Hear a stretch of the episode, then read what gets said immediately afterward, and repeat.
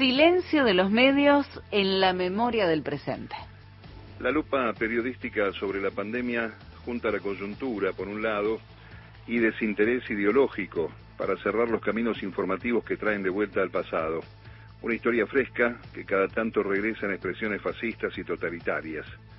El mutismo mediático, sin embargo, no logra tapar el trabajo de la justicia sobre la memoria y la verdad. En medio y a pesar de la crisis sanitaria, se siguen investigando y ventilando los delitos del terrorismo de Estado, sucesos que, aunque parezca demencial, siguen teniendo defensores y reivindicadores de las acciones de lesa humanidad y algunos de los que justifican o niegan la crueldad de la dictadura cívico-militar y eclesiástica formaron parte del gobierno de la Alianza Cambiemos, comandado por el también negacionista y socio Mauricio Macri. Avanzan en el Tribunal Oral Federal número 1 de La Plata el juicio unificado contra 18 represores por los delitos cometidos en los centros clandestinos Pozos de Banfield, de Quilmes y el Infierno en Avellaneda. 442 casos que incluyen secuestros, torturas, muertes y siete apropiaciones de bebés en tiempos del dominio territorial de los genocidas Ramón Camps y Miguel Osvaldo Echecolats.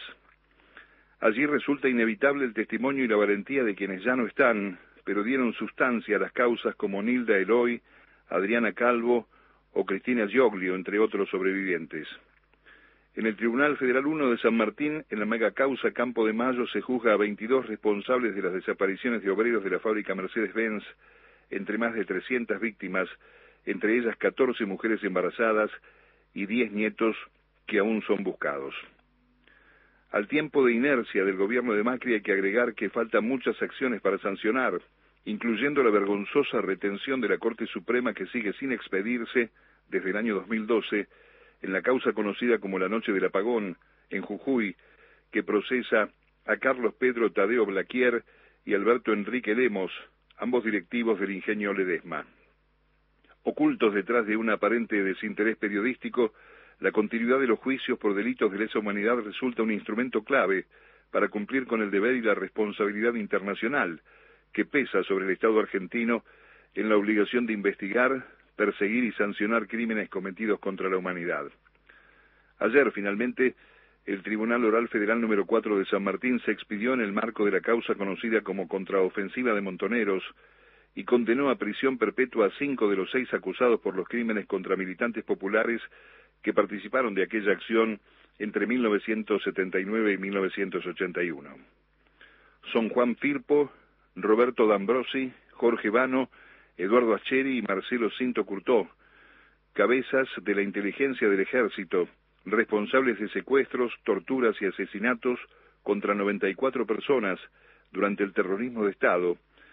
Todos cumplirán su sentencia en cárceles comunes, por disposición de los jueces Esteban Rodríguez Segers, Matías Mancini y María Morguese. La Fiscalía había elevado la tremenda acumulación de pruebas que los encuadra como coautores del delito de genocidio, privación ilegal de la libertad, aplicación de tormentos, homicidio y allanamiento ilegal. Entre los seis militares se halla Jorge Apa, quien fue jefe de la División Inteligencia Subversiva Terrorista, dependiente de la Jefatura 2 de Inteligencia del Estado Mayor General del Ejército. Su defensor pidió la suspensión del proceso presentando un certificado médico que decía que APA sufría deterioro cognitivo progresivo. El tribunal dejó en suspenso la sentencia a la espera de un examen del cuerpo médico forense a pesar de las quejas de la Fiscalía. Lo cierto es que tanto sobrevivientes como familiares de los militantes que siguen desaparecidos o fueron asesinados por los cinco condenados sintieron esa mezcla de alivio y celebración por la justicia que llega más de 40 años después de los hechos para poner claridad en uno de los procesos más cruentos que reclamaba la verdad junto a la memoria histórica. La virtualidad del Zoom no ocultó el momento de emoción y la satisfacción de parte de otro capítulo siniestro del terrorismo de Estado. En muchos de los casos, al igual que el de la contraofensiva, falta saber dónde se hallan los desaparecidos y asesinados, la suerte que corrieron los cuerpos de las víctimas. Vale la pena destacar en esta sentencia la labor silenciosa y voluntaria y el compromiso de la retaguardia, el medio comunitario que sigue el desarrollo de los juicios de esa humanidad mientras el monopolio mira para otro lado.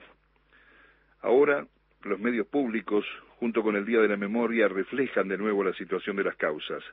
el poder mediático con la omisión por desinterés y en algunos casos por complicidad con los responsables de los hechos que se juzgan, parecen querer borrar esa parte de la historia reciente que junto con la violencia o a través de ella implantó un modelo económico cuyas características reaparecen en los procesos neoliberales o conservadores, como el que devastó la Argentina entre diciembre de 2015 y 2019.